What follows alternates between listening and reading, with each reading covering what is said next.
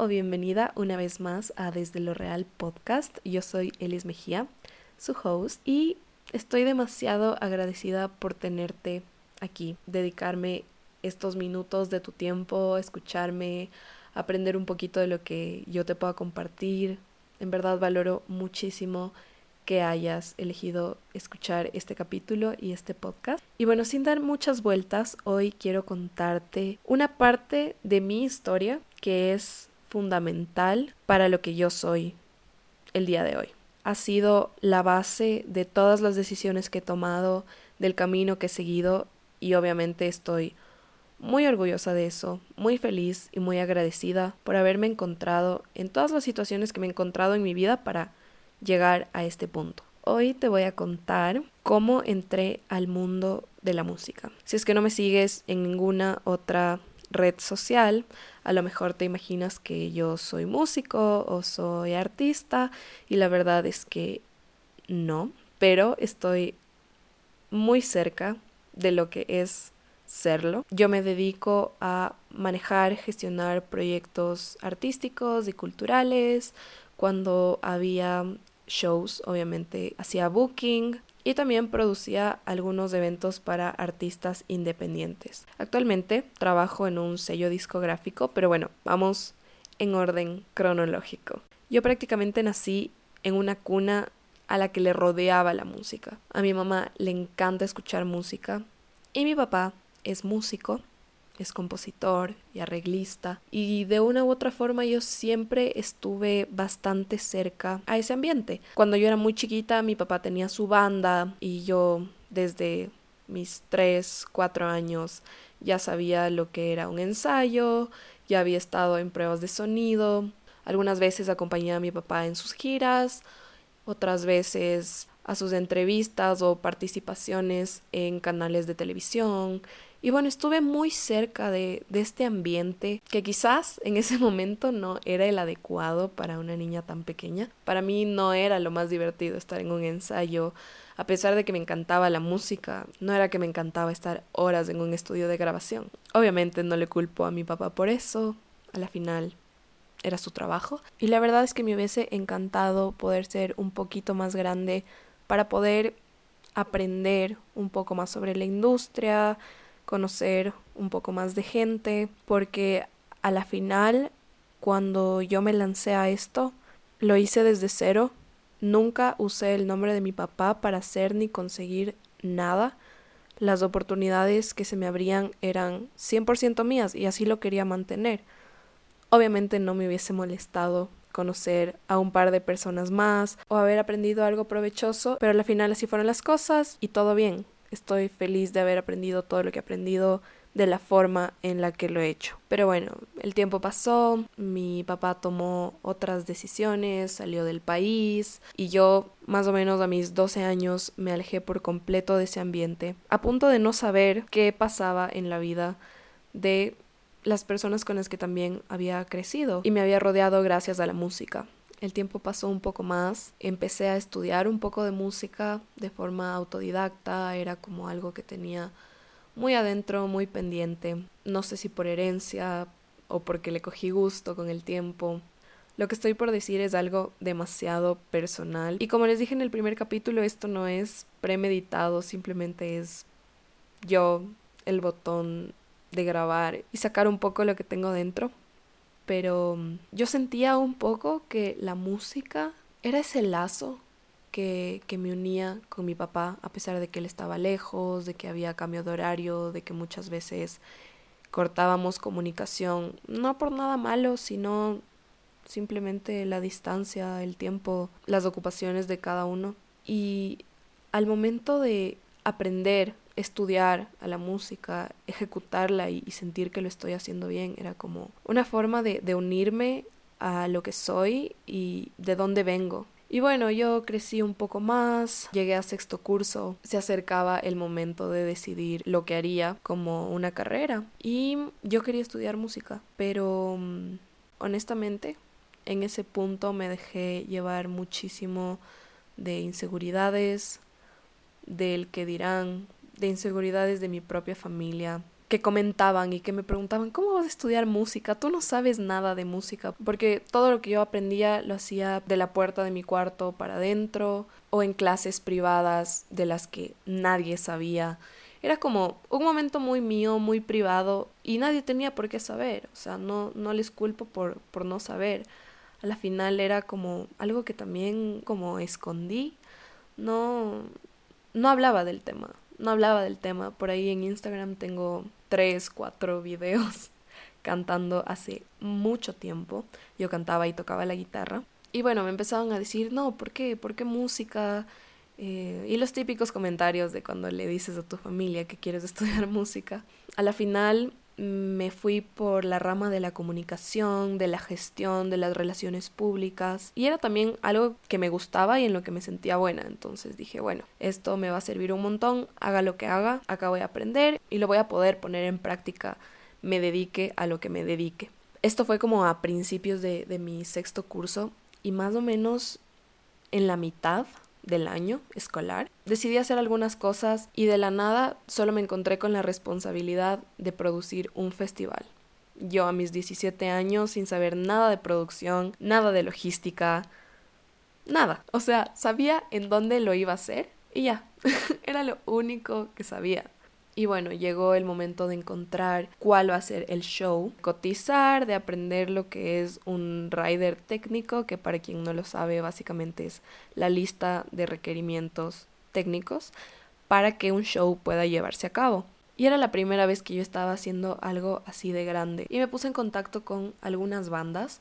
Al final fue un éxito, se vendieron como 800 entradas y salió todo bien. Y una de las bandas que yo contraté es una de las bandas con las que actualmente trabajo. Y nos hicimos muy amigos. Nos hicimos muy amigos después de ese show. Estuvimos conversando, hablando sobre un poco de música, un poco de, de gestión. Y yo para eso ya había entendido que lo mío eran las relaciones públicas. Ya había tenido experiencia con entrevistas en radio y más que nada por otros proyectos del colegio. Y yo me daba cuenta que estos chicos eran súper talentosos, pero no sabían por dónde empezar a moverse y, empezar a promocionar su música. Entonces, entre algunas conversaciones, mientras yo tenía 17 y ellos tenían 16 años, no recuerdo si fue como chiste o, o entre que en serio y chiste, pero con vergüenza, no sé. Pero a la final llegamos a la conclusión de que yo iba a ser su manager. Y obviamente yo no tenía idea lo que me estaba metiendo. Yo decía, ay, sí, voy a ir a shows, no sé qué, y les voy a acompañar. O sea, yo tenía el concepto de manager igual a groupie, ¿ya? Por ahí sí ayudarles a promocionar, hacer la cuestión de relaciones públicas y, y ya. Pero yo no sabía que a lo que me estaba metiendo era a realmente administrar un proyecto. En un sentido 360. Y obviamente al principio me habré equivocado, Quizás si yo en este punto conocería a la Elise de ese entonces, podría aconsejarle muchísimas cosas en las que estoy segura que, que falló. Pero en ese momento no se sentía como fallar, sino todo era un aprendizaje. Y, y lo hacía con pasión. Y creo que eso era lo más importante, lo hacía con pasión, le entregaba mucho de mí. Hicimos una relación hermosa con los chicos, nos hicimos súper buenos amigos. Y sí, empecé a acompañarles a los shows, que en ese entonces eran muy chiquitos, pero se sentía bien, se sentía bien entrar al backstage, era, era cool estar ahí, conocer gente de nuestra edad que también se estaba dedicando a la música. Y era un ambiente súper lindo. Yo regreso a ver y me doy cuenta de la inocencia e ingenuidad en la que a veces caíamos, Obviamente muchísimas personas se aprovecharon de eso. Eso nos ayudó a determinar con quiénes trabajar, con quiénes no trabajar. Yo aprendí un montón sobre la cuestión legal, pero creo que me estoy adelantando mucho porque la primera cosa que hice con título de manager fue un press kit. Para quien no lo sepa, un press kit es básicamente la presentación del artista, o sea, lo que tú mandas para que te conozcan, para que escuchen tu música, para que por ahí lean una que otra nota de prensa en las que has estado, puedan ver tus fotos y, tu contacto. Eso es como lo básico, que literalmente creo que, en PowerPoint o alguna cosa así, porque yo no sabía usar ningún programa de diseño, y yo obviamente no sabía cómo hacer un press kit, no sabía qué iba en el press kit, no teníamos ni fotos para poner en el press kit. Obviamente dentro de ese proceso no fue solo crear el press kit, sino mm, armarlo. Y para armarlo yo necesitaba el logo, no había logo, necesitaba fotos en alta calidad, que tampoco habían. Necesitaba muestra de música, que en ese entonces no había ni una canción en plataformas. Y notas de prensa, que tampoco existían. Entonces, no solo fue diseñar el press kit, sino hacer posible todo lo que debía constar ahí. Y bueno, empezamos con una sesión de fotos que a mí me debían por un canje. Fueron unas fotos en vivo. Eran lindas, pero no se les sacó tanto provecho, la verdad. Y bueno, empezamos con el lanzamiento del primer sencillo. Al principio promocionábamos la música por SoundCloud y los links así de las típicas sesiones que son grabadas con celular, o sea, como, ok, había un evento y, y era una transmisión en vivo y eso era donde la gente podía escuchar la música. Participamos en un concurso de ese típico que ganas por likes, no sé qué. Supuestamente ganamos después de mucho trabajo de compartir y spamear. No hagan eso. Debíamos haber ganado, pero pusieron a otra agrupación y que obviamente no cumplía con los requisitos y ahí fue como que el primer encontrón con un problema, una frustración y mm, el darme cuenta que este medio también a veces es un poco corrupto. Entonces tienes que elegir bien de las amistades que te rodeas, de gente que lo haga bien. O sea, si, si tú te rodeas de gente que hace las cosas bien y ellos te eligen a ti para sus eventos, para sus programas, sea lo que sea, es porque ambas partes lo están haciendo bien. Y bueno, pasó el bajón, entendimos que los concursos de likes son lo peor que le puede pasar al arte y a la música y creo que a cualquier profesión porque eso solo son las organizaciones tratando de mejorar sus números en seguidores, en likes y, y no están velando por, por nosotros, por el sector artístico.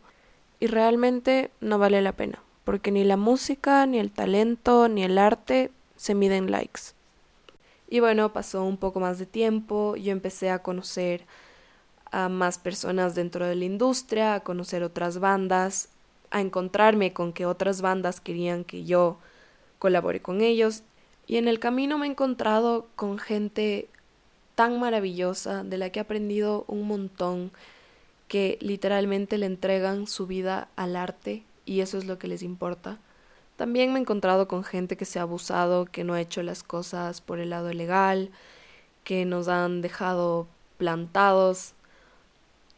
Y de una u otra forma les agradezco porque me han enseñado a ser mucho más precavida, a tener todo por escrito, aprender a manejar contratos.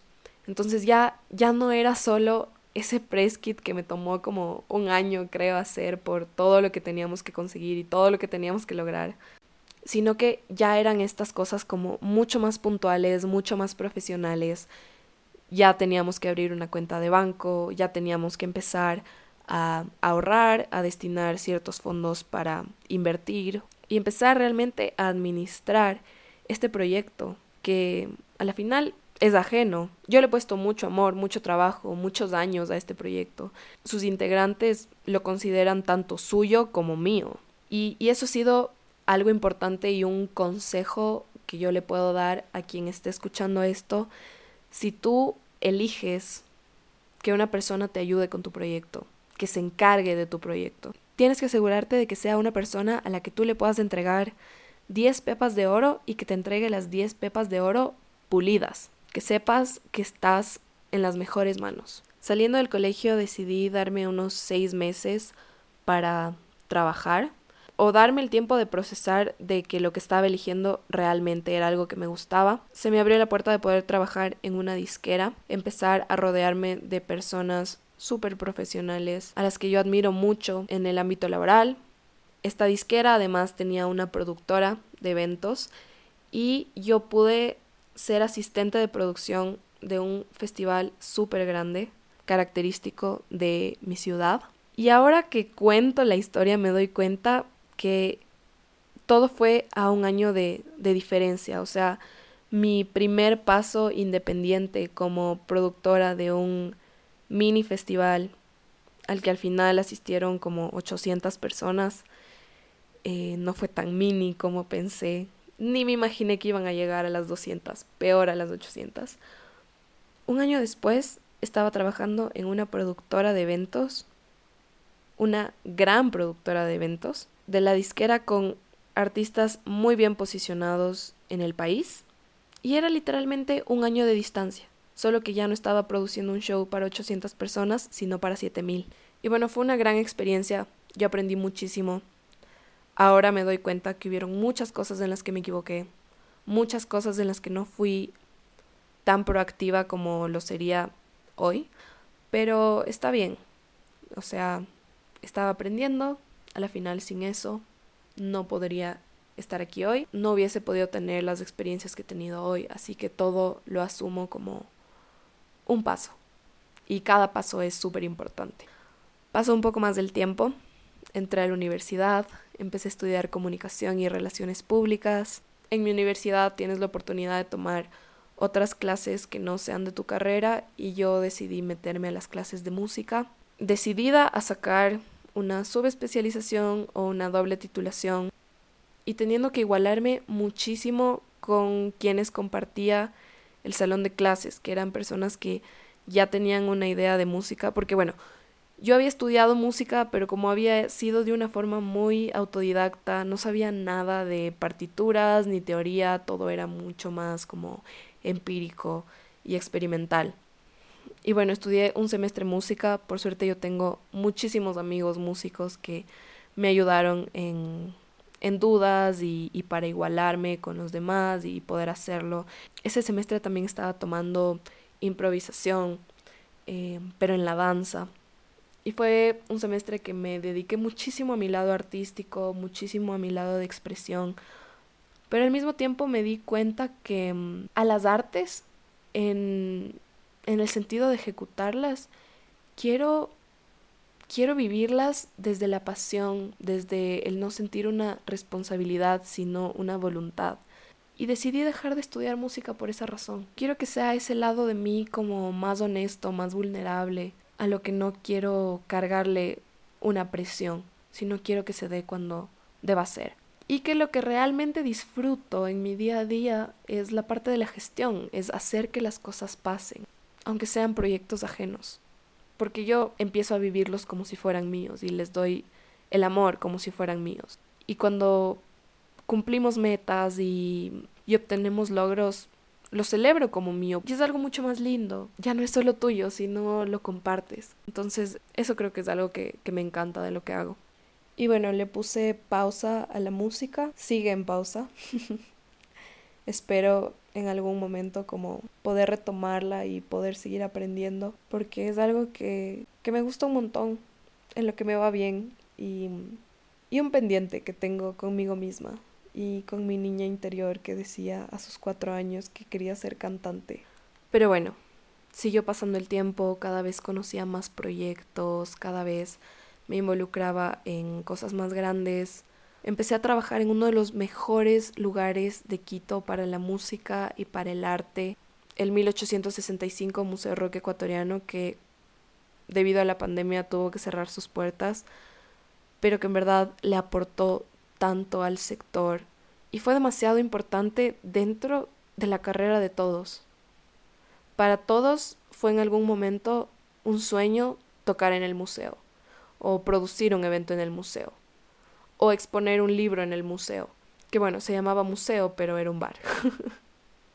y en verdad era el sitio con el mejor sonido, con el mejor ambiente, con el mejor trato a los artistas. En verdad era espectacular. Y yo empecé a producir eventos ahí, empecé a coordinar proyectos y esa fue una de las muchas puertas que me abrió la primera banda con la que trabajé en esto. Y así he ido colaborando en distintos proyectos, en distintos eventos, incluso en distintos puestos, a veces como relacionista pública, a veces como productora, a veces como manager, a veces como invitada.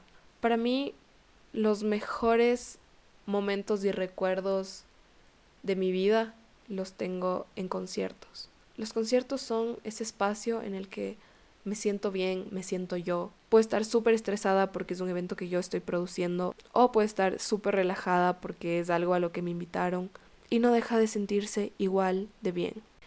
Por obvias razones, mi círculo social empezó a llenarse de, de músicos y de artistas y de gestores y de periodistas de los que he podido aprender muchísimo, con los que he podido compartir sueños y hasta momentos en los que nos rompen el corazón, porque sí hemos vivido muchas decepciones, porque esta es una carrera hermosa, pero sí te rompen mucho el corazón, donde a la final aprendes, y aprendes mucho, entonces está bien.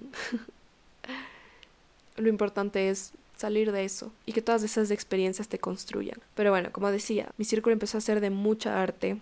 Incluso a mi pareja actual lo conocí en un concierto de él. Él era el único músico que estaba tocando. Es un músico talentosísimo, un productor espectacular. Tiene su propio estudio, pueden encontrarlo en Instagram como Culture Beat Studios. Y de hecho es quien me produjo la intro de este podcast. Y bueno, poco a poco por el medio, gente en común, lugares a los que frecuentábamos en común, empezamos a acercarnos, empezamos a ser amigos. Y con el tiempo fuimos tomando las cosas cada vez más en serio. Pero esa es otra historia. Y él me pedía que trabaje con él, que trabaje con él, que trabaje con él. Y yo le decía que no. Pero no me negaba porque no me haya encantado el proyecto y no le haya visto el potencial que tiene, sino me negaba porque yo quería mantener mi relación por fuera de lo laboral y viceversa. Y tuvo que pasar un buen tiempo hasta que yo me di cuenta que yo había ayudado a muchos proyectos de gente que no conocía, de gente que literalmente solo me escribía por Instagram a pedirme ayuda, a pedirme consejos, a que escuche su música, a que les dé un feedback, a que no sé, a cualquier tipo de retroalimentación, a pedirme contactos, a pedirme que les presente a tal o cual persona. Y me empecé a cuestionar, si yo hago todo esto con cero interés de beneficiarme para otras personas, ¿por qué no lo puedo hacer con quien estoy compartiendo parte de mi vida? Así que acepté. y bueno, vivimos cosas increíbles para el proyecto, shows súper buenos, giras con ese proyecto fue la primera vez que giré en avión. El show era en uno de los teatros más hermosos de la ciudad a la que íbamos. Este teatro tenía convenio con centros comerciales, vallas publicitarias, eh, canales de televisión, radios en las que anunciaban el show y anunciaban al artista. Entonces fue súper lindo ir por primera vez con este proyecto a esta nueva ciudad en la que se cubrían todos los gastos porque pasa mucho que la primera vez que vas a una ciudad nueva con un proyecto requiere aunque sea de un poco de inversión. Pero esta vez salimos súper bien, salimos súper contentos y fue un gran show. Y bueno, regresamos a Quito, seguimos con nuestras actividades, con lo que teníamos que hacer, no solo con este proyecto, sino con todos con los que en ese momento estaba trabajando. En ese año, que en realidad es del año pasado, Fui tour manager de una artista argentina espectacular que vino por primera vez de Ecuador. Tuvimos tres shows con aforo lleno en la capital. Yo produje parte de esos shows. Yo me encargué de la gira de prensa y del tour management en general. Hicimos dos sesiones en vivo y bueno, me encargué de toda la parte logística de tener a un artista internacional bajo tu responsabilidad. Esa fue una experiencia en la que aprendí muchísimo. Y el haber estado en contacto con la agencia internacional y escucharle al artista como, sí, bueno, de acá me voy a tocar en el Stereo Picnic. Eh, literalmente ya tocaba como dos días después de, de, estar acá, tocaba en el Festival Stereo Picnic en Bogotá y hablaba de sus amigos artistas con los que iba a pasar en Bogotá. Y al escuchar todo esto y conversar con ella de esto, era muy lindo por el lado de entender todas las posibilidades que hay y todo lo que pasa afuera, pero al mismo tiempo era un momento en el que servía, o al menos a mí me sirvió, para en ese punto decirme, a ver, haces bien tu trabajo, las personas quieren trabajar contigo, pero hay mucho más allá. o sea, fue como en verdad un baldazo de agua fría que si en algún punto anteriormente dejé que me domine mi ego, a partir de eso, nunca más. el mundo es tan gigante y hay tantas cosas pasando que lo que tú tienes que hacer tiene que estar a la altura de todo eso para destacar. Y que el trabajo que tú tienes que hacer tiene que ser impecable y espectacular. Y no importa con quiénes te llevas, no importa con quiénes trabajas, no importa si tienes a la banda más sonada o si tienes una banda que empezó ayer. Esas conversaciones me hicieron pisar tierra y me mostraron también hacia lo que yo quiero apuntar y hacia donde yo quiero llegar con los proyectos con los que esté trabajando. Y bueno, pasaron muchas cosas más. Viví cosas increíbles, fui parte de proyectos espectaculares. Obviamente este año nos golpeó la pandemia, que para el sector cultural fue súper duro, súper complicado. Y bueno, no solo para el sector cultural, sino para el mundo en general. Y bueno, de cierta forma fuimos bastante limitados. Hasta ahora seguimos estando limitados. Seguimos sin que las cosas sean como quisiéramos que sean, pero toca darle frente y buscar soluciones. Un mes después de haberse decretado la cuarentena, salí con un proyecto que afortunadamente terminó siendo muy exitoso. Fue pensado en mis amigos artistas que no tenían una fuente de remuneración fija y fue una plataforma de educación para, para niños en las artes y duró el periodo de verano, dos meses. Y para mí haberlo realizado fue súper importante porque le aporté en parte, obviamente no, no podía ser a todos, me hubiera encantado que, que haya sido una propuesta tan grande para todos, pero sé que se les pudo apoyar a quienes quisieron ser parte del proyecto, nos fue súper bien. Ya me voy a dedicar un capítulo entero a contarles sobre esto, los ingresos fueron súper buenos, fue muy positivo para muchos artistas y muchos profesionales de las artes porque no solo eran músicos, sino eran artistas plásticos, maquillistas, fotógrafos y eso de cierta forma logró sostener a muchas personas en, en tiempos complicados. Y para mí fue súper importante hacer algo así porque me recordó de cuáles son muchas de mis capacidades, me hizo ver que mis intenciones dentro de mi profesión no son individuales, sino son colectivas, porque lo entiendo así, entiendo al mercado como algo colectivo. Si es que a alguien le va bien, a todos nos empieza a ir bien. Y mm, eso es algo que debemos aprender como, como industria.